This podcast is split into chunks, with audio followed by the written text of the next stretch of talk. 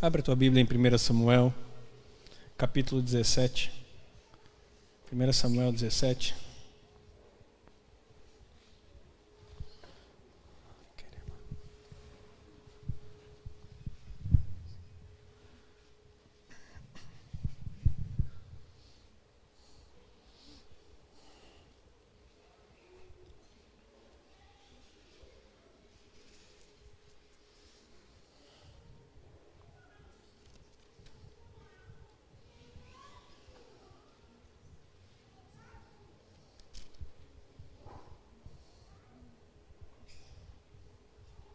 Partir do verso 23.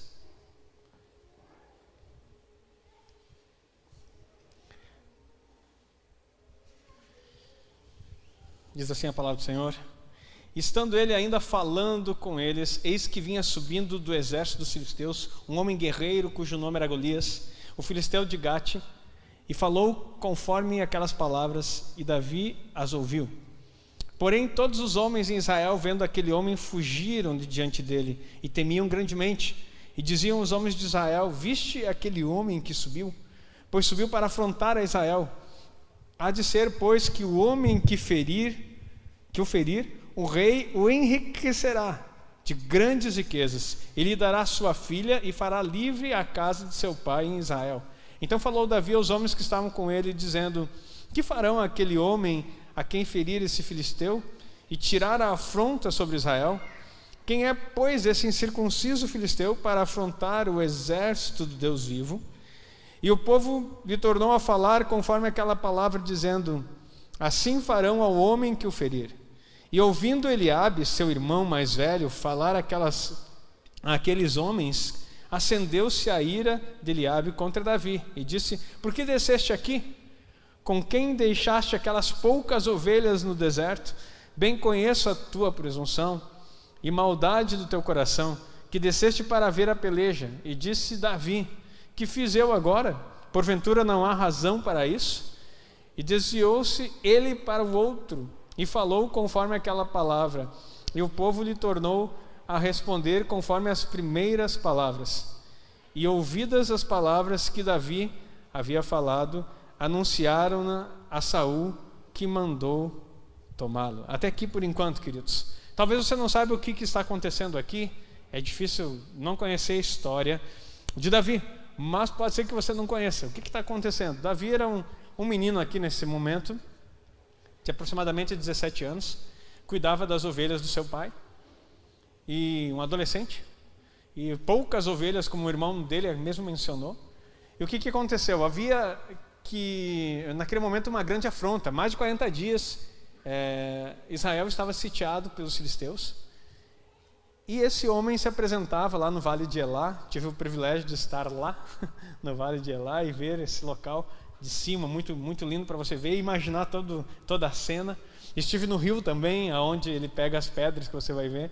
Naquele período do ano em que nós tivemos, o rio estava seco, ele enche em determinado período.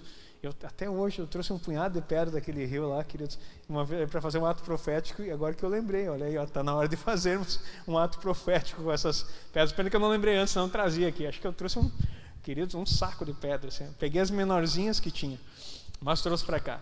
Então, naquele momento ali, é, essa afronta acontecia.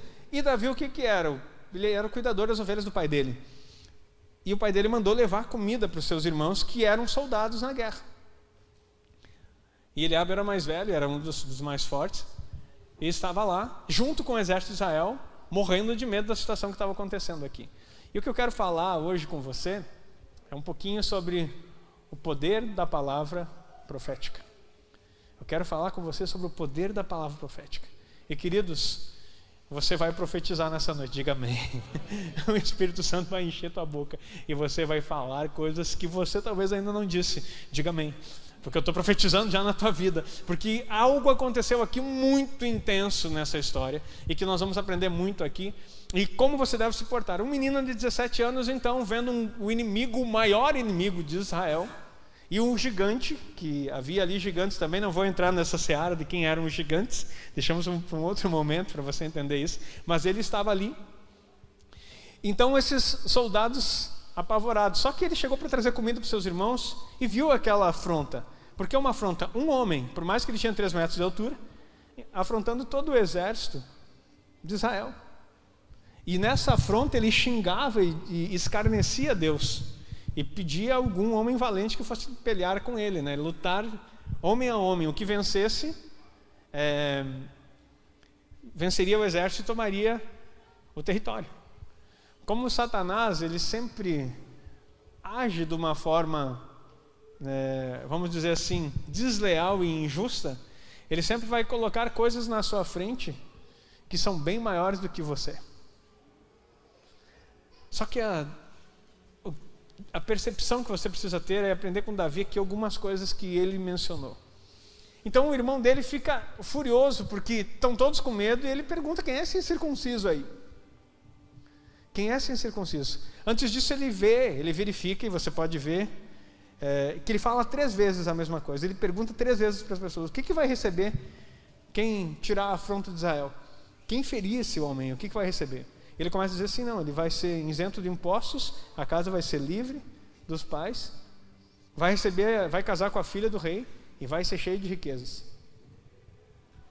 Não estou dizendo aqui que Davi era interesseiro, mas eu quero dizer para você: você sempre tem que ter um, um motivo para você travar uma guerra. Quais são os teus motivos hoje que te fazem levantar e guerrear as tuas batalhas? Satanás sempre vai colocar no nosso coração o motivo daquilo que é a descrença, daquilo que é o medo, daquilo que é o terror. E vai fazer com que você olhe para um gigante que parece ser impossível vencer. E o interessante é que esse gigante que estava ali, ele afrontava. Ele usava do que? Da sua palavra para amedrontar. E cada vez que ele chegava naquele lugar, no vale de Elá, e ele gritava, a sua voz era muito forte. Ele chamava um homem que tivesse, um só soldado, que tivesse coragem de batalhar com ele para encerrar essa guerra. Queridos, aquilo que você ouve é a forma como você se torna. Aquilo que você dá ouvidos entra tão profundamente na tua alma que muda a tua percepção da realidade. Mas voltamos aqui para a história de Davi. E você vai ver alguma coisa interessante. Ele ouve a conversa, ele foi levar comida. Ele disse assim: tá, mas quem que vai ganhar? Disseram e fez eles repetirem três vezes. Aí o irmão dele se ira, e olha só: cada vez que você tomar posição na sua vida para vencer as batalhas que Deus tem e usar a tua boca, que você, daqui a pouco nós vamos chegar nessa parte e usar tua boca profética vão se levantar contra você, aqueles mais próximos. E serão os primeiros a tentar te desencorajar. Cuidado com os Eliabes em sua vida. Podem ser até irmãos.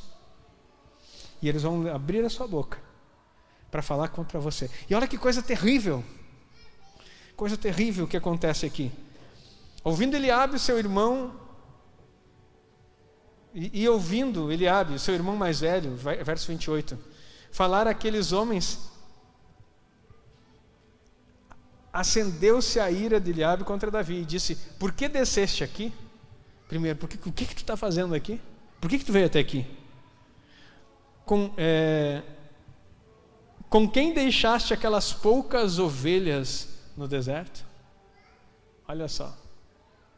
Sempre quando você se levantar com uma palavra profética, Sempre que você se levantar com uma mudança e uma resolução no seu território, as pessoas vão tentar menosprezar o que você tem. Vão tentar envergonhar aquilo que você cuida. Vão tentar dizer que você não é capaz de fazer aquilo que você faz. Onde você deixou aquelas poucas ovelhas? A Bíblia nunca fala que nós temos que ter muito para poder agradar a Deus, nós temos que ser fiéis naquilo que temos, seja pouco ou muito. E o detalhe é que as pessoas às vezes elas começam a olhar e a atender essas palavras. Isso aqui foi uma palavra do irmão dele. Com quem que você deixou aquelas poucas ovelhas? Olha a palavra sendo direcionada. Ele poderia ter olhado para si mesmo e dizer: verdade, eu sou o filho desprezado, que fico lá, não sou um guerreiro que nem meu irmão. Mas ele não para por aqui. Bem conheço a tua presunção e a maldade do seu coração. Queridos, quem é capaz de conhecer o coração do outro? Quem sonda os corações? Só Deus. E olha como o inimigo se levanta instrumentalizado, além de ele estar tomado pelo medo do gigante que estava ali, ele é instrumentalizado a falar coisas que ferem, a falar a respeito do coração do próprio irmão. Eu conheço a tua presunção e conheço o teu coração. Queridos, as palavras podem destruir você. Ficar dizendo que conhece como a pessoa se comporta, conhece como ela é, ninguém sabe o coração. Olha para a pessoa que está do teu lado, olha bem para ela, olha aí quem está perto. Você não tem capacidade de conhecer o coração das pessoas que estão ao seu redor, a não ser que o Espírito Santo sonde o teu coração e por profecia revele o coração da pessoa. Só que quando revelar o coração da pessoa, vai ser para trazer mudança, vai ser para trazer vida, vai ser para encorajar, vai ser para trazer resolução, vai ser, vai ser para trazer salvação, mudança, transformação, manifestar poder e nunca para humilhar.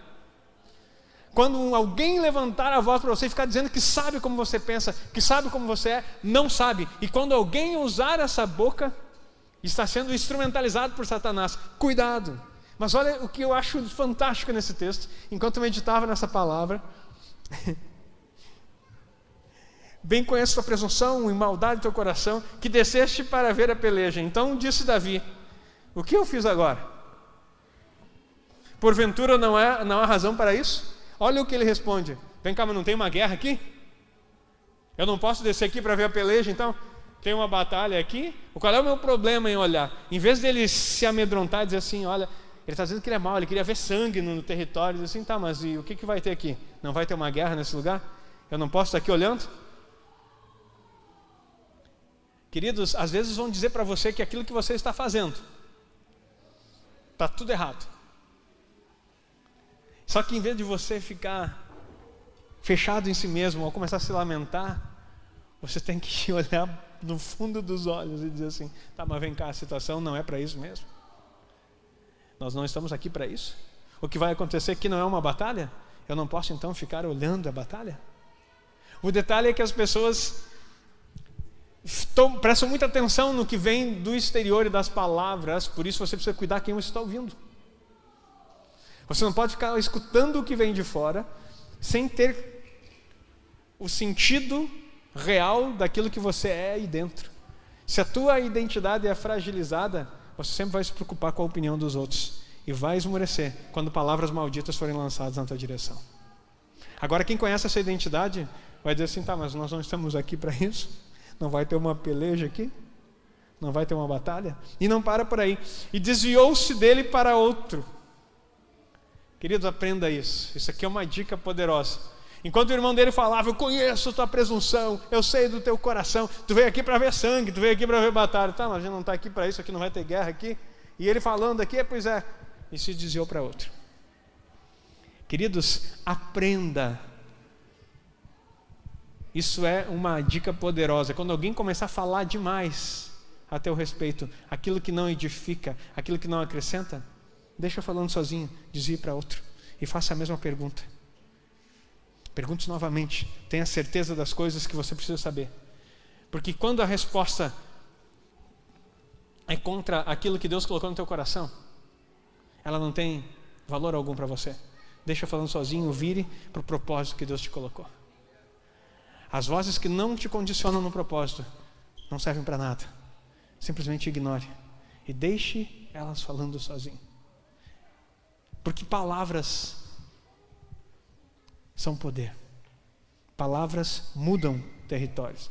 E aquilo que você escutar vai ferir o teu coração. Não estou dizendo conselhos, estou falando, vocês estão vendo o contexto. Na multidão de conselhos ou conselheiros, a sabedoria. Nós estamos falando aqui de um contexto. Quando alguém está tentando destruir aquilo que está no teu coração, aquilo que Deus colocou em você, aquilo que você sabe que é o Espírito de Deus movendo na sua vida. E todas as pessoas querem a, ah, atingir a, o teu caráter, não, não é teu caráter, querem atingir a tua essência. palavra correta. Todas as pessoas querem atingir a tua essência, aquilo que Deus colocou em você, eles sempre vão falar a respeito do teu coração, a respeito de quem você é em Deus, sempre vão querer duvidar e sempre vão querer te julgar a respeito daquilo que Deus colocou em ti. Não escute. Escute aquilo que Deus fala a teu respeito. Continuamos aqui então. E olha só. E aí ouviram as palavras de novo. Ele falou, se dizou para outro, conforme aquela palavra, e o povo lhe tornou a responder conforme as primeiras palavras. Repetiram de novo: o rei vai fazer isso, isso e isso. E ouvidas as palavras que Davi havia falado, 31, anunciaram a Saul que mandou chamá-lo. Olha só. Davi disse: Quem é esse incircunciso para afrontar o exército? Foi o único que se posicionou com palavras diferenciadas do medo do que todos estavam vivendo. E o que acontece? Chama a atenção do rei, que manda chamá-lo. E Davi disse a Saul: Não desfaleça o coração de ninguém por causa dele. O teu servo irá e pelejará contra esse filisteu. Queridos, eu não sei se você consegue imaginar o cenário aqui. Ei, pode ficar tranquilo eu vou lutar. Ele está pedindo alguém? Eu estou. Esse alguém sou eu. Porém, Saul disse a Davi: Contra esse filisteu não poderás ir para pelejar com ele, pois tu ainda és moço, e ele homem de guerra desde a sua mocidade. Então disse Davi a Saul: Teu servo apacentava as ovelhas de seu pai.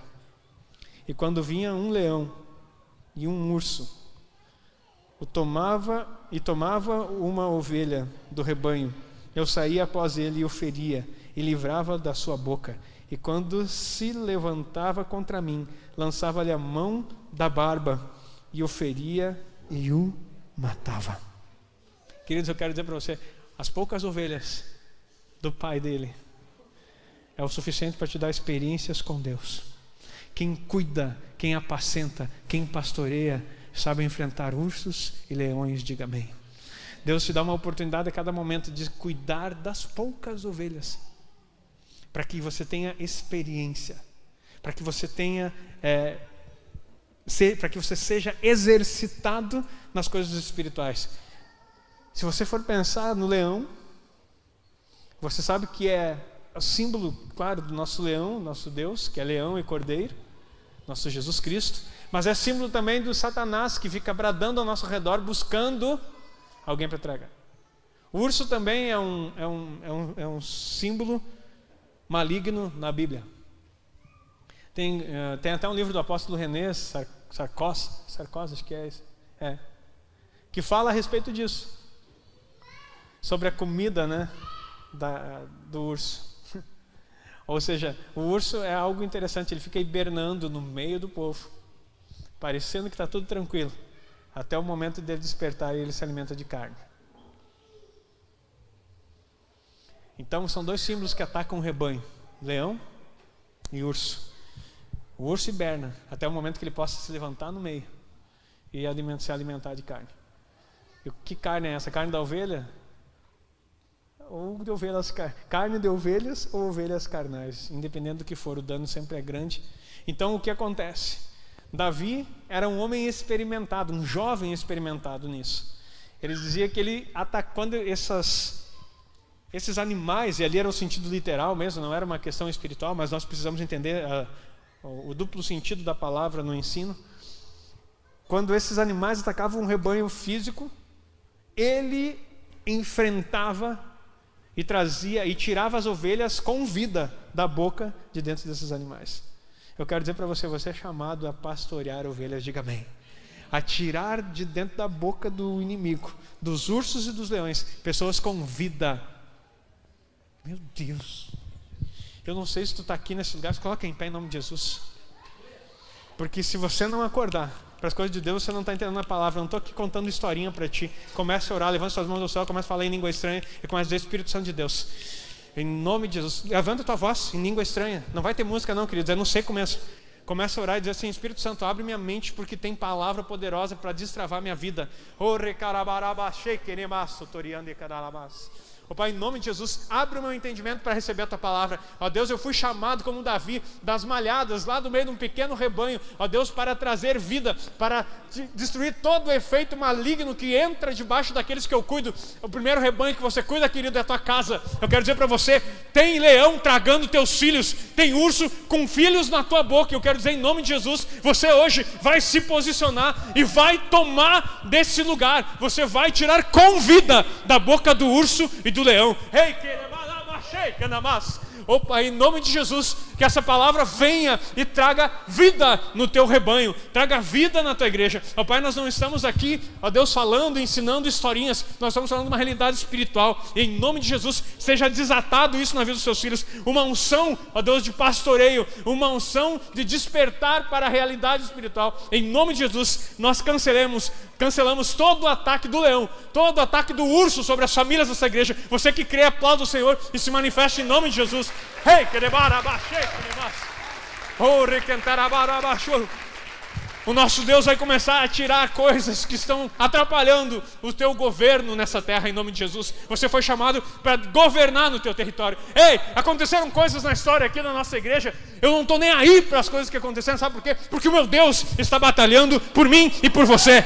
Ele nos chamou para ganhar um território, para vencer as coisas Ei, Ele é o dono da prata e do ouro. No momento que você menos espera, Ele vai derramar sobre tua vida uma abundância tal que a palavra promete. Ei, cada vez que você vai naquele gasofilácio e coloca um dinheiro lá, uma oferta lá, você está selando com Deus. Tudo que mexerem no financeiro, mexeram com o que é do Senhor e não com as coisas suas. Ah, mas você se enganou, você errou. Ei, tudo que eu tenho na minha vida, tudo que você tem, levante sua mão, tudo que você tem, tudo que é seu, tudo que você ofertou, tudo que você dizimou e primiciou, está selado, é do Senhor, é seu e ninguém pode roubar em nome de Jesus. Sete vezes vai ser restituído em nome de Jesus, porque o meu Deus não falha, Ele está tirando hoje tudo aquilo que está na boca do urso, tudo aquilo que está na boca do leão sobre a tua vida, em nome de Jesus. Aleluia. Aplauda o Senhor, você que crê.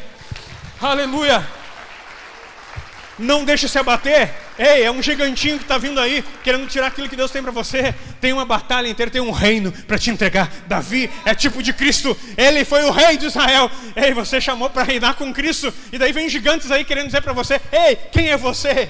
Por que, que tu está aqui? Por que, que tu vem ver sangue aqui? O que, que tu acha que é? Mas ele tem uma palavra para ti nessa noite o teu Deus tem palavra para você, Ele vai te capacitar da mesma forma com Davi. Ele vai, porque não é você que peleja, mas é o Senhor que pelejará por vós. Aleluia. Pode sentar, queridos. Acho que agora você acordou. Fica ligado, porque tem palavra aqui nessa noite para mudar o teu destino e mudar o teu território. Aleluia. E pode dar glória a Deus aí, crente. Tu é santo, tu é crente, tu está cheio do Espírito Santo. Não fica aí, se. Isso aqui não é uma geladeira, isso aqui Isso aqui é fogo, querido. Isso aqui não é geladeira. Ei, não fica virando igreja tradicional aqui, porque aqui não faz tempo que não é. Em nome de Jesus, dá glória a Deus aí, levanta, fala língua estranha, aplauda o Senhor, levanta a mão para cima, profetiza, faz o que você quiser aí, porque Deus vai falar no meio desse território. Chega, chega. Os nossos filhos, os nossos netos as nossas famílias estão precisando de palavra que transforme. Nós estamos fazendo coisas aqui nessa igreja. Então estamos vendo coisas nessa igreja que vai mudar o nosso território. Ele vai mudar o sistema. Já aviso para você. A partir do mês de junho agora nós vamos ter culto na quarta-feira. E o culto de quarta-feira vai ser culto de libertação e poder. Em nome de Jesus vai ser batismo do Espírito Santo e libertação. Querido, se prepare. Pode trazer os doentes, pode trazer os endemoniados, traz tudo para cá que tu conheça. E não precisa nem trazer, porque o Espírito Santo vai chamar. Em nome de Jesus, porque Ele tem algo para fazer nessa, nesse território aqui através da minha vida, não da nossa, da sua, de cada homem, de cada mulher cheia do Espírito Santo, que, que vê coisas acontecendo nesse território. Chega, chega de ficarmos mornos. Deus tem coisa grande para fazer no nosso meio. Mas vamos voltar aqui que eu tenho terminado de pregar. Nem sei se eu estou pregando, eu estou falando contigo aqui, lendo Bíblia. Vamos continuar lendo Bíblia.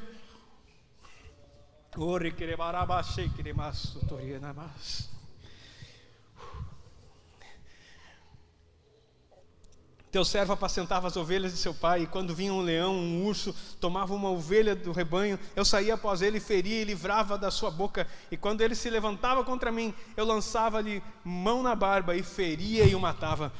Assim feria o teu servo o leão como urso, e assim será este incircunciso filisteu, como um deles, porque quando, por quanto afrontou os exércitos do Deus vivo. Queridos, nós temos que começar a saber quem nós somos. Aí tem gente que não tem respeito, tem gente que é incircunciso de coração, tem gente que é endemoniado, e eles ficam usando pessoas e ameaçando. Eu quero dizer para você, querido, eu sei que é um monte, se for procurar na internet, vai dar um monte de conceito nisso aí, e um monte de bobagem falando, mas eu quero dizer para você, ai daquele que se levanta contra um ungido do Senhor. Eu, na minha caminhada de vida, eu vi mais de seis pessoas morrerem porque se levantaram contra o pastor. Isso aqui é uma ameaça? Não, eu estou dizendo, ungido do Senhor é aqueles que são chamados contra você também. Aquele que se levantar contra você por um caminho ele vai vir, mas por sete ele vai ter que fugir. Eu quero dizer para você, a nossa luta não é contra carne ou sangue, nós não estamos falando aqui de, de pessoas, nós estamos falando aqui de coisas espirituais.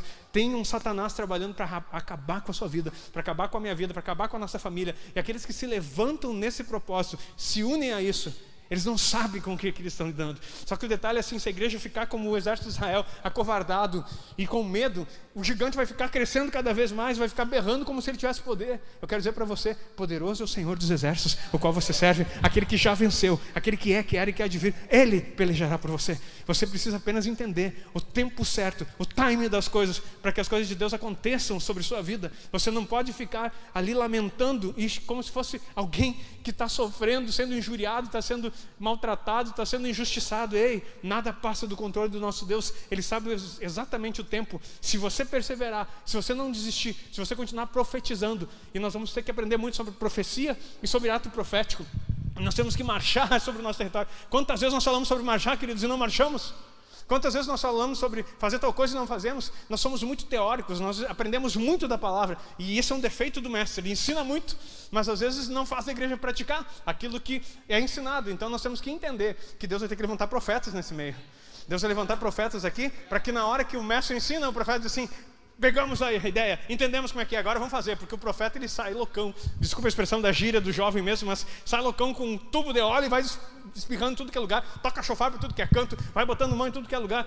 Queridos, é isso que a igreja precisa. Nós somos ativados na palavra, porque o conhecimento liberta, o conhecimento nos faz vencer, mas o profético nos faz andar nas promessas do Senhor e receber tudo aquilo que Ele está falando. Então nós precisamos aprender, e hoje nós vamos aprender. Nós vamos, eu não sou um profeta, mas eu sou usado. Deus pode usar qualquer um de vocês. Deus pode usar qualquer um de vocês que quiser. E nessa noite Ele vai usar a sua vida também ao sair desse lugar e enquanto você está aqui dentro. Em nome de Jesus. Hum. Olha lá. E Saul vestiu a Davi as suas vestes e pôs. Perdão, acho que eu pulei um. Não, não, pulei. Então Saul disse a Davi, eu estou no 37. Vai e o Senhor seja contigo. E Saul vestiu a Davi de suas vestes e pôs-lhe sobre a cabeça um capacete de bronze e o vestiu de uma couraça. E Davi cingiu a espada sobre suas vestes e começou a andar, porém nunca o havia experimentado. Então disse Davi a Saul: Não posso andar com isso, pois nunca o experimentei. E Davi tirou aquilo de sobre si. Queridos, isso aqui é muito, muito profético, muito, muito importante para você entender. Ei, não queira andar com as armaduras dos outros. Não queira vestir aquilo que Deus deu para uma pessoa.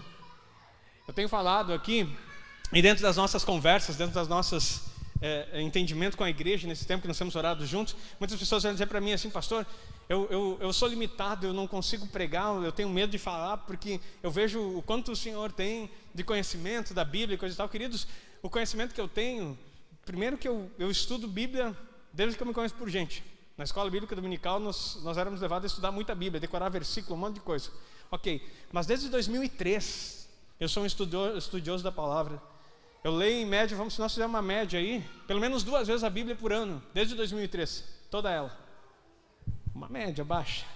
E a quantidade de livros, se eu for contar para vocês aqui, queridos, que eu já li, a minha biblioteca que eu tenho lá, eu tenho mais de 500 livros, só na minha biblioteca. Então você pode dizer assim, ó, é bastante conhecimento, claro, mas há um dom por trás também, queridos.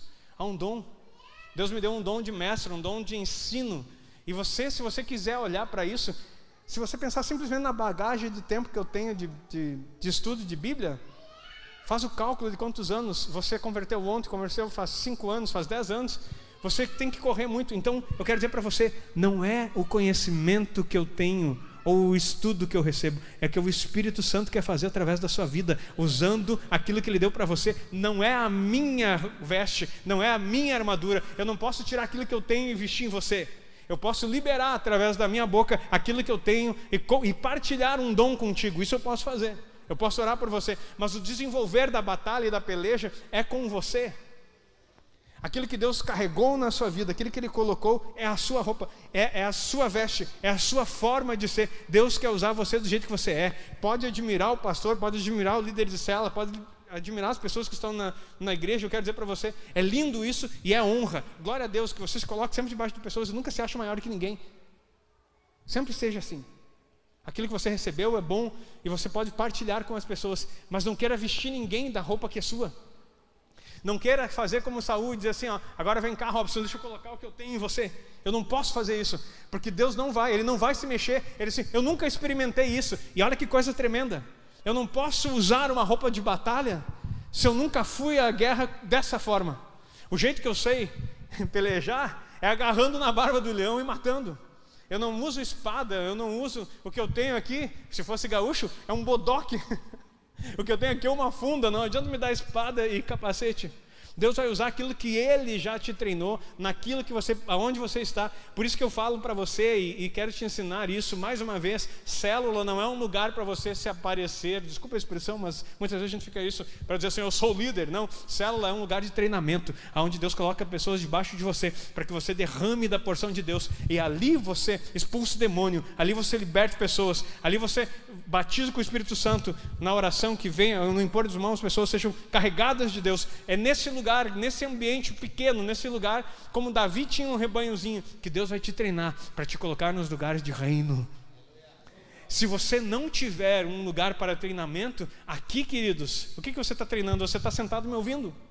Apesar de ser palavra de Deus, mas o que, que você está praticando? Aí sabe o que acontece? Nós vamos perpetuando. Esse ensino, ensino, você vai para casa e parece que isso aqui é uma escolinha.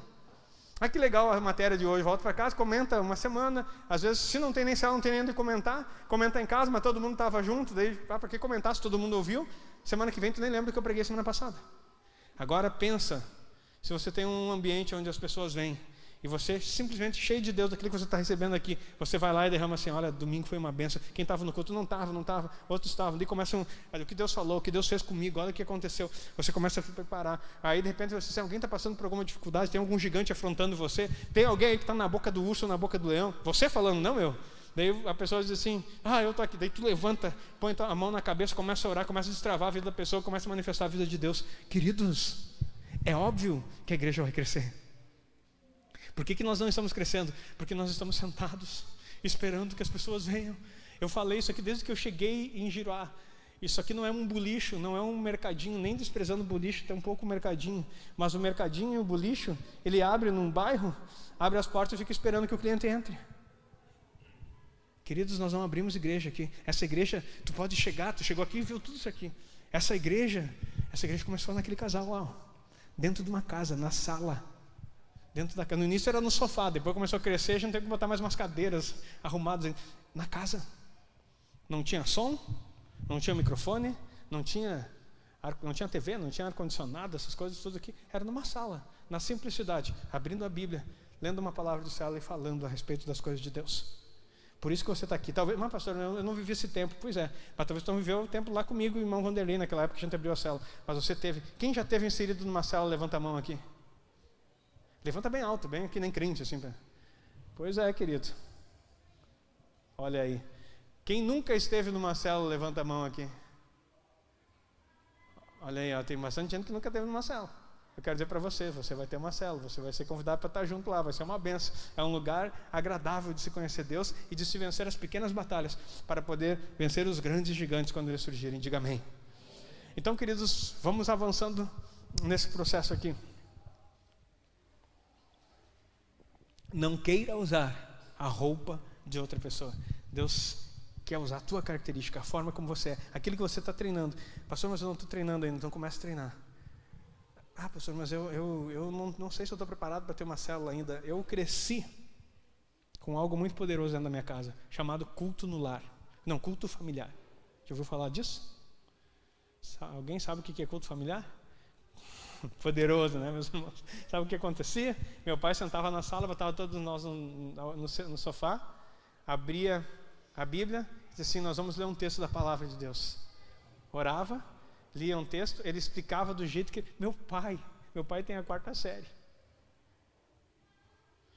Bem feita, né, Jorge? Sempre brincamos assim. Uma quarta série bem feita.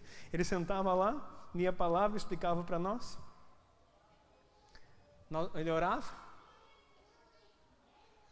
Aí, uma época, nós tínhamos um violão em casa, eu tocava um violão, cantava uma música, senão a gente pegava o cantor cristão e escolhia uns hinos. E aí cantava. Você sabe o que acontecia? Tinha um momento que era sublime na nossa vida. Nós cantávamos um hino, né?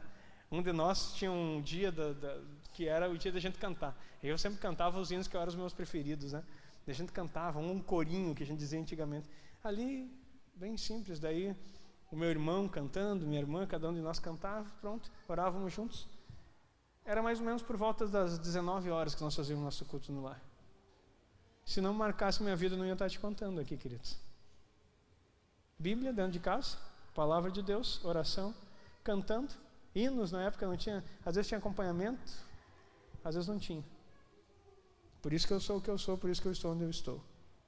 Eu quero dizer para você, você tem uma célula preciosa, a tua família. Sabe o que, que acontece hoje em dia? A gente chega nas casas e não estou julgando. Eu estou falando, isso é, é, é generalizando, querido. Não estou falando da igreja, estou falando. Você chega nas casas, aí você chega lá, dá um oi para uma pessoa, daí cadê, cadê os filhos? O adolescente está trancado no quarto, as crianças estão encerradas na frente do videogame, no celular. Todo mundo sumido, ninguém está. E aí a, a, a, o mais impressionante é que tu chega às vezes num lugar para conversar com a pessoa e a pessoa está na frente da televisão. Daí ela vai conversando contigo, aham, aham. De repente ela começa a rir porque está vendo uma coisa na TV e ri na tua frente. Ela não percebe. E ela ri do, que, do programa que ela está assistindo e daí volta para ti assim como uma cara interessada. Hum, tipo, prossiga. Né? E tu fica ali naquela. Quantas vezes eu vi isso acontecer?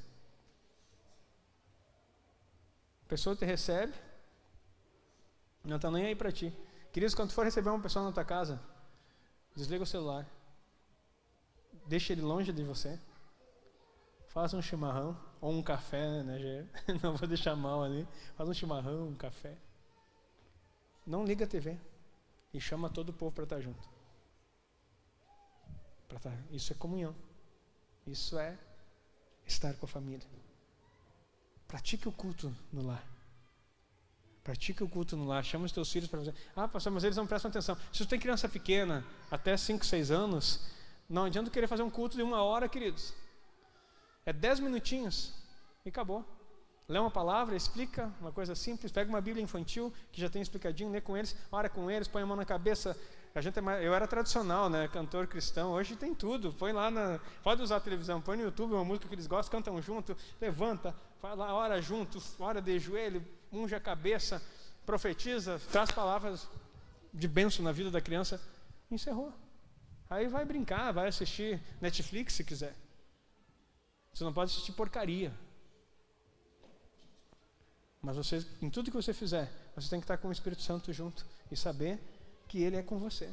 Independente do teu lazer, no teu momento, seja lá o que for, Ele também quer que você tenha lazer. Ele não quer que você não tenha tempo com Ele.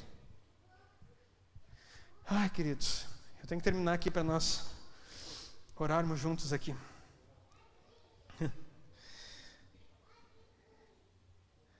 Então Davi tirou aquilo de sobre si e tomou o seu cajado na mão e escolheu para si cinco seixos de ribeiro Alguém já tinha visto essa versão? Seixos, tem na tua Bíblia aí? Pois na, na minha era sempre pedra, cinco pedras do ribeiro. E daí eu fui estudar o que é seixos, né? Porque não dá para deixar de qualquer jeito. Seixos são pedras, daí tem toda uma teoria, eu vou sintetizar para você aqui. Vou brincar aqui dos pedrólogos, não sei como é que chama os caras que estudam pedra, mas tem toda uma, uma teoria deles lá. Que o, o seixo ele é uma pedra de rio trabalhada pelo, pelas corredeiras, que ela tem que ser no mínimo de 4,4 milímetros de diâmetro a no máximo 6,4. Então, 6 de diâmetro, 6,4 de diâmetro, não chega a ser 7 centímetros, menos de, de 6,5, não chega a ser 7 centímetros de diâmetro. 7 centímetros, então uma pedra, no máximo era isso. para você ter uma noção de diâmetro, menor do que uma bolacha Maria. Se tu pensar naquele, naquele diâmetro assim, redondinha. Então não eram pedras enormes, mas eram pedras desgastadas pelo riacho. Eu não vou, não é a pregação aqui, mas eu poderia falar para você só no sentido profético do que, que é cinco pedras, sobre os cinco ministérios e o que, que eles podem fazer. E o fato delas serem desgastadas pelo riacho. Cada vez que a Bíblia fala de água e de rio, ele está falando sobre o Espírito Santo. As pedras que atingem o alvo e vencem os gigantes, elas são pedras trabalhadas por Deus, pelo seu Espírito Santo.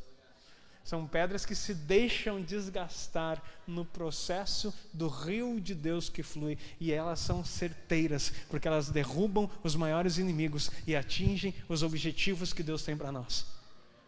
Então nós precisamos entender. Mas não vamos falar da pedra, só para. Mas me chamou a atenção essa aqui, porque não tinha. É, sempre lia pedra, né?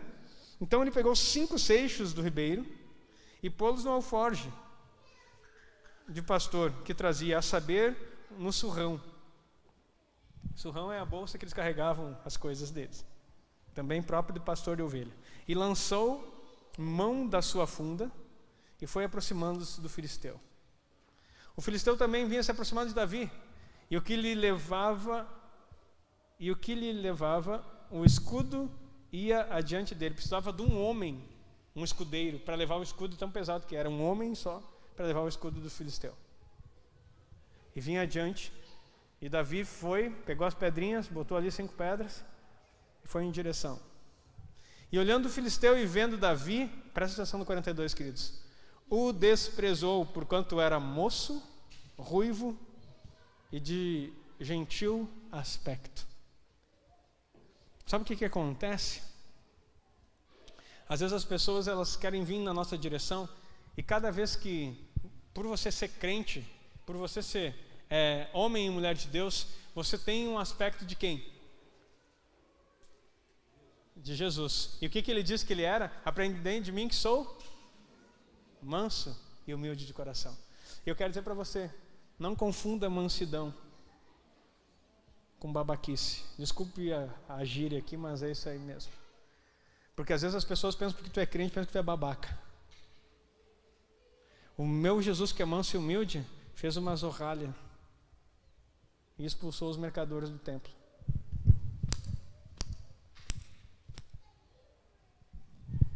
E ele não pecou. Satanás vai mandar pessoas para vir para cima de ti, que querem te humilhar, que querem te desprezar, que querem falar a teu respeito, mas tu é pastor. Baixa a cabeça, pastor, e apanha. Deixa eu bater aqui. Principalmente no tempo que tu estiver fragilizado. Vai vir uns mensageiros de Satanás para te dar lepau. Tu é crente, tu não é crente? Baixa aí, crente, deixa eu subir nas tuas costas. Tu não é manso e humilde? Dá outra face.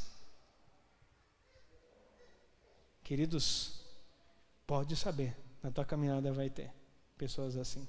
Só que todo aquele que se levanta contra a palavra e o conhecimento de Deus,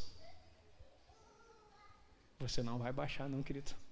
Você vai levantar a tua mão em nome de Jesus, vai botar a mão na testa, vai expulsar o demônio que está vindo contra ti. E você vai determinar, você vai falar aquilo que há, há poder em você. Quando vierem demais para cima de você, falando muita coisa que não tem sentido, que está apagando a vida que há em você, se levante na autoridade do Espírito Santo que você tem habitando em você e que você pode ser cheio dele e diga: basta, está repreendido em nome de Jesus. Chega. Ah, mas se a pessoa ficar magoada, se a pessoa. Não, queridos, eu estou te ensinando a ser crente. Porque sabe o que a gente pensa que é? A gente aguenta ser desprezado por incircunciso.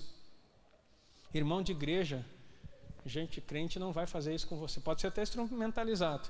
A, a forma que o crente ele é usado, eu estou falando aqui de pessoas que não são crentes e que vêm para cima de você como inimigos. O gigante aqui é um símbolo do incircunciso, quer dizer aquele que não tem aliança com Deus. O crente ele é diferente, ele vai ser que nem Pedro. Sabe como é que Satanás age na vida do crente? Tenha piedade de ti mesmo. Não faça isso. Não pare. Salve sua vida. Para com tudo. Para com tudo e salve tua pele. Porque você é de Jesus. Tanto aquele que te afronta e quer te matar, como aquele que faz com que deseja que você corra, estão sendo instrumentalizados por Satanás. Porque quando Deus diz para você ir, eu não, não vi na Bíblia, portanto volte. Eu só vejo, portanto, ide. Achou já um versículo que diz assim: portanto, volte para trás e faça discípulos. Não, na minha Bíblia só diz ide. Só tem um imperativo, vai. E na minha Bíblia também fala que assim, nós não somos, em Hebreus 13, não somos daqueles que retrocedem. Porque aquele que retroceder, a minha alma não tem prazer nele. Deus falando. Opa, retroceder? Para Deus não ter prazer em mim? Não, eu fui chamado para avançar. Nós somos daqueles que avançam, você é daqueles que avançam. Queridos, não deixe nada te fazer retroceder. Em nome de Jesus, não retroceda. Talvez o teu espírito está batido, talvez as coisas estão acontecendo e está difícil. Eu quero dizer para você, não sei o problema que está acontecendo na tua casa, as coisas que tu está passando, não sei o que é a tua semana, mas uma coisa que eu sei é que Deus tem uma palavra para você: avance, avance, porque o inimigo vai tentar te desprezar, vai tentar falar, vai ignorar você porque você tem um aspecto gentil, porque você tem uma boa aparência, porque você mostra Cristo. Mas quero dizer para você: não se abaixe para o inimigo em nome de Jesus. Você está entendendo a palavra? Diga amém. Não se abaixe. Disse, pois, o filisteu a Davi: Sou eu algum cão para tu vires a mim com paus? E o filisteu, pelos seus deuses, amaldiçoou a Davi. E aí, queridos, eu tenho estudado muito sobre, sobre libertação e batalha espiritual. Eu ouvi uma frase de um pastor amigo meu, que ele disse assim: No Brasil, quem, quem não faz macumba está macumbado. Eu olhei, oh, mas que coisa Coisa forte essa palavra. Ele diz assim, pastor, isso é certo. Quem não faz macumba está macumbado. E diz assim, o que, que é isso? O que, que isso quer dizer? E aí, estudando sobre libertação, sobre uh, batalha espiritual, preste atenção no que eu vou dizer. Acorda aí, abre o olho. Tem muitas pessoas que vêm das raízes religiosas da nossa nação, que eles se dizem até cristão, e que eles fazem mandinga e trabalho direto pagam para pessoas por relacionamento, por dinheiro, por negócios, por cura, por um monte de coisa. E sabe onde é que eles não sabem quem, para quem eles estão pagando, mas sabe onde é que essas pessoas vão? Vão no cemitério, vão no terreiro, vão em tudo que é lugar, pegam tua foto, pegam teu nome, te mandam, tem muita coisa aqui que Deus tem mostrado para nós que são pontos de contato. Cuide o que, que você ganha. É muito presente, é muita roupa. Eu vou dizer assim para você: roupa, perfume, comida, tem que ser muito teu irmão e tem que ser crente cheio de Espírito Santo para você aceitar. Roupa, perfume e comida. Você tem que ser crente. Tem que ser de crente e homem cheio de Espírito Santo para você aceitar, porque senão pode vir tudo cheio de coisa ruim. E daí sabe o que, que o crente ele, é, ele é presunçoso em alguns aspectos. Não, mas eu estou cheio da vida de Deus. A Bíblia diz: como é que a gente santifica as coisas? Orando. Só que às vezes a gente fica tão faceiro, né? A pessoa traz uma coisinha para comer, tu mete para dentro, né? Oh, glória, aleluia. Crente não bebe, mas come, né? Já viu essa, essa fala? Ele come, come o pão que o diabo amassou. E nem santifica para Deus. E daí vai morrer com isso? Não, mas vai te dar um problema. Entendeu o que está acontecendo? Então quer dizer, pastor, que a macumba é mais forte? Não, querido. Eu estou só te falando algo sério aqui. Que você precisa levar a sério essas coisas. Queridos, vivemos isso há pouco tempo atrás. Trabalho, sobre, atendemos casais, pessoas debaixo de feitiçaria. E não queira estar perto para ver. Como é que funciona isso? Quando tu dá a margem para essas coisas acontecerem. Pastor, mas isso aí, a gente é batista, né? Não, queridos, a gente, a gente crê nas coisas, a gente estuda, a gente crê na palavra de Deus, não é uma doutrina que diz que, não, nós somos livres, quando Jesus entrar na nossa vida, todas as coisas. Cuidado, queridos, não é para você entender. Amaldiçoou a Davi pelos seus deuses. Tem gente, uma, outra coisa que eu quero dizer para você, não adianta ficar fazendo mandinga também contra essas coisas. Tem gente que usa aquele, aquele olho azul lá, né, aquele negócio que é um símbolo judaico, inclusive, da cabala, para expulsar mal olhado. Ah, tá fitinha vermelha, não sei aonde para mal olhado. Eu quero dizer para você, mal olhado existe, existe. Mas não adianta estar nada, nem pendurar nada, querido. Você tem que repreender, tem que orar, tem que ungir, tem que decretar, tem que abrir tua boca, porque quando você vai num, num, num lugar desse e as pessoas frequentam esses ambientes, dão uma lista de coisas que tem que fazer. É sete pulinha, não sei o que, vira cambalhota, rapa a cabeça, rola no chão, faz não sei o que lá, come não sei o que lá, bebe sangue, rola não sei onde, vai no meio do mato e faz não sei o que lá, senta no formigueiro, sobe não sei onde, e, o, e a pessoa vai. Gente, isso aqui não é brincadeira, estou falando, isso é tudo isso que eu estou falando existe. Existe e as pessoas fazem. Sabe para quê? Para trazer o mal para os outros. E daí o crente a gente diz assim: ora em língua estranha, comece a orar em língua estranha, mude o ambiente e pessoal, ai, o que, que vão pensar? Orar em língua estranha aqui, que esse pastor agora fica aí. Queridos, a Bíblia te ensina, profetiza, abre tua boca, fala palavras, cita a palavra de Deus de manhã, abençoa a tua vida, abençoa os teus órgãos, abençoa o teu corpo, de, de, decreta as coisas de Deus. No levantar, diga assim: Senhor, eu tenho saúde, Senhor, eu tenho isso, aquilo, declare, fale, leia a palavra e diga: é, Isso aí, Deus cuida de mim. Ele te dá os processos de como Ele quer te dar saúde. E a gente não faz. E aí, preste atenção, quer ver como eu estou falando coisa séria? Quando as pessoas falam do lado de fora, isso entra no teu ouvido e abala você. Sabe por quê? Porque você continua ouvindo mais o que vem de fora do que aquilo que vem de dentro, aquilo que é do Espírito Santo, aquilo que é da palavra do Senhor. Olha o que Davi faz. disse, é, disse mais o filisteu a Davi: Vem a mim e te darei as tuas carnes, as aves do céu e as bestas do campo. Amaldiçoou total. E aí Davi, porém, disse ao filisteu: Olha aqui, queridos, essa é a tua posição. Aqui que você começa a ser crente e agir. Olha só. Davi, porém, disse ao filisteu: Tu vem a mim com espada e com lança e com escudo. Porém, eu venho a ti em nome do Senhor dos exércitos, o Deus dos exércitos de Israel, a quem tu tens afrontado. Queridos, você entendeu? Quando vierem contra você, quando vierem contra a tua igreja, quando vierem contra o teu pastor, contra o teu líder de célula, contra o teu esposo, tua esposa, teus filhos, teus netos, quando vierem contra você, eles estão vindo com espadas e com lanças. Eles estão vindo com armas naturais. É claro que tem o, o sobrenatural, o maligno querendo atuar, demônios. Mas você tem o nome do Senhor dos Exércitos, aquele que venceu, e você vai com ele contra eles com isso. Você rebate isso pela palavra, queridos. Não tem outra forma, é declarar mesmo, é falar. Mas, pastor, será que não vão pensar que eu sou louco? E aí a gente fica apanhando que nem louco, porque a gente não se posiciona e não declara as coisas. E olha só o que Davi faz, queridos. O que que Davi tinha mesmo? Cinco pedrinhas e uma funda. E olha o que ele diz aqui. Hoje mesmo, o Senhor te entregará na minha mão. Ferir-te-ei e tirar-te-ei a cabeça e os corpos do arraial dos filisteus darei hoje mesmo às aves do céu e às feras da terra, e toda a terra saberá que há Deus em Israel.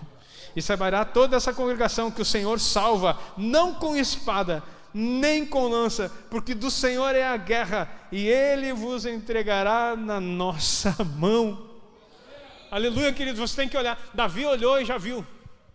Aquele gigante vindo, enquanto o exército de Israel estava amedrontado pelo tamanho dele, ele já começou a dizer: O que eu vou fazer? Eu vou pegar essa pedra, vou dar no meio da testa. Dizia o meu pastor Jorge, vocês conheceram o Jorjão, assim, ele era tão grande e tinha um testão tão grande que era impossível de errar. Então, e ele viu, primeiro viu que ele viu a testa do gigante assim, é lá mesmo. E ele foi. E já imaginou o gigante caído. E assim, eu vou te derrubar. Eu vou pegar a tua espada, vou cortar a tua cabeça. Hoje mesmo o Senhor vai me entregar, nas, vai entregar você nas minhas mãos. E as aves do céu, e as queridos, a Bíblia não relata, mas pode saber que o bicharedo desceu naquele lugar e haja carne para comer três metros de homem forte. O bicharedo veio, sabe por quê? Porque ele profetizou exatamente o que ia acontecer com ele. O outro amaldiçoou. Mas contra o povo de Deus, já disse lá Balaão, não há encantamentos. Se você, por que, que não há encantamentos? Porque o Senhor é que peleja nossas batalhas e nos dá a palavra dele para fazer vencer todas as coisas que se levantam contra você. E o que aconteceu? Ele fala essas coisas, declara isso. E nós vamos terminar aqui a história. E sucedeu que, se levantando-se o filisteu, indo encontrar-se com Davi, apressou-se Davi, correu ao combate, correu em direção a encontrar-se com o filisteu. E Davi pôs a mão no alforje. Queridos, imagina a cena. O guri não era ruim no Modoc. O, o gigante veio, começaram. Se você for no Vale do Ilato, vê que era uma boa distância. Ele começou a correr com aqueles pernão vindo. Davi vai indo na direção dele correndo também. E aí, quando está correndo, mete a mão no alforje, põe na funda e, e correndo aqui, ó e lança a pedra.